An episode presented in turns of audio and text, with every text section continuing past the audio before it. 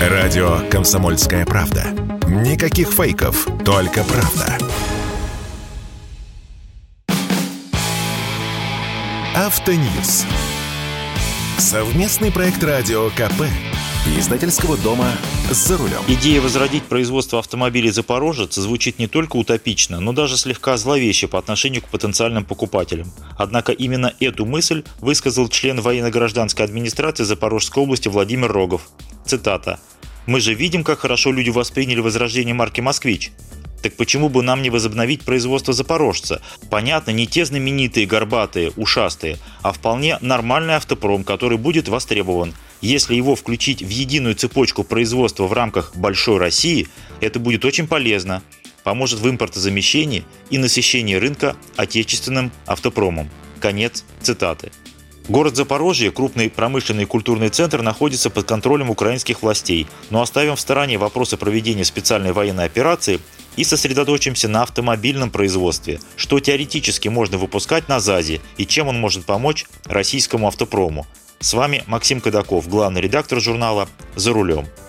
В конце 90-х годов ЗАЗ включили в список предприятий, которые имеют стратегическое значение для экономики Украины – Поскольку Таври уже тогда не могли всерьез конкурировать с иномарками, рынок импорта обложили 25% пошлинами, чтобы спасти ЗАЗ и другие автозаводы. Был даже введен закон о стимулировании производства автомобилей в Украине. Не помогло. Таври была никудышной машиной. Я ездил на ней в середине 90-х и знаю, что говорю. Уже тогда стало ясно, что в отрыве от бывшей советской кооперации разработать что-то свое и конкурентоспособное невозможно в принципе. Все последующие годы ЗАЗ развивался как сборочная площадка и угасал как самостийный производитель. Стратегическое сотрудничество с фирмой Deo, а затем и с концерном General Motors, вылилось в производство седанов и хэтчбеков Deo Lanos, которые собирались с 2004 года по полному циклу, со сваркой и окраской кузовов.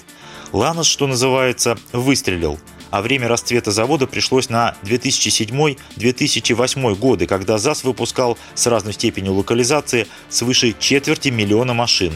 А главным экспортным рынком была, конечно же, Россия. Но с приходом кризиса 2008 года бизнес покатился по наклонной. В те времена я не раз спрашивал Терела Васадзе, украинского политика и бизнесмена, фактического владельца корпорации «Укравто», которая содержала в себе множество компаний, включая ЗАЗ – Почему он так держится за этот таможенный барьер? Ведь Укравто является и крупнейшим украинским импортером, так не лучше ли опустить пошлины и насытить рынок новыми иномарками, качественными и безопасными? И неизменно слышал от него один и тот же ответ. Понимаешь, Максим, ни один импортер не принесет в казну столько налоговых денег, сколько может принести серьезное производство. Если мы ничего не производим, значит мы просто выводим деньги за рубеж. Нам нужны новые рабочие места, налоговые поступления, которые дают автозаводы и их смежники. С этим сложно было спорить, но когда в 2008 году Украина вступила в ВТО, пошлины снизили с 25 до 10%.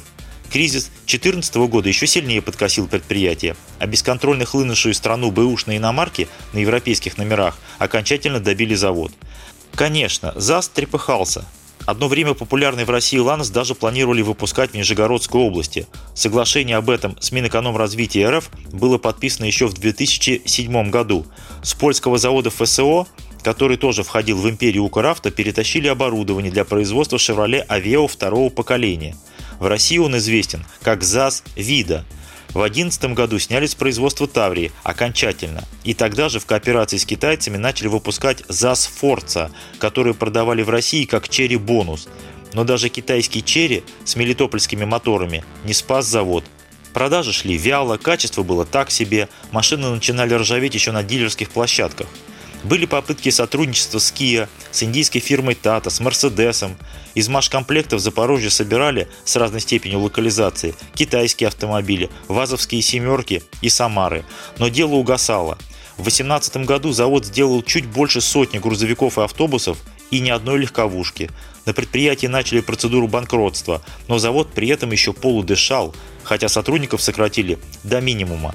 А когда в 2020 году был запрещен импорт автомобилей из России, на мощностях ЗАЗа наладили крупноузловую сборку Весты, Ларгуса и даже московского Рено Аркана. Но и эта песня была недолгой. Что же можно выпускать на ЗАЗе прямо сейчас? В отсутствии конструкторской базы и без производства современных комплектующих ничего своего, никаких запорожцев, ни старых, ни новых. Относительно быстрый путь все тот же.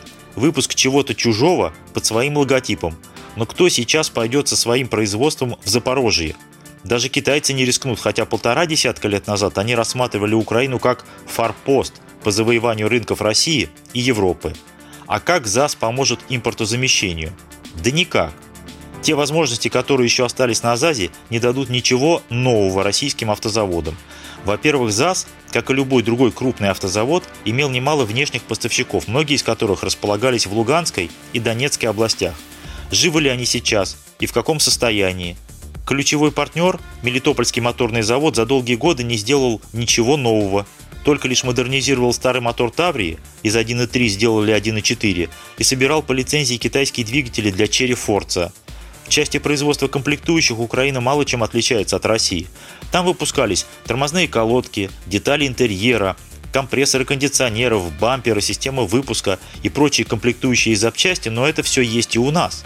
Ни в Запорожье, ни в округе не выпускают АБС, электронные блоки управления, подушки безопасности, продукцию высокой химии, сложные системы впрыска топлива и прочие высокотехнологические узлы и сырье, без которых задыхается наш автопром. Конечно, теоретически на ЗАЗе можно выпускать российские машины с разной степенью локализации, но это потребует вложений. И какой в этом смысл, если наши собственные производственные мощности не загружены? Нам бы с москвичом разобраться. С вами был Максим Кадаков, главный редактор журнала «За рулем». Автоньюз.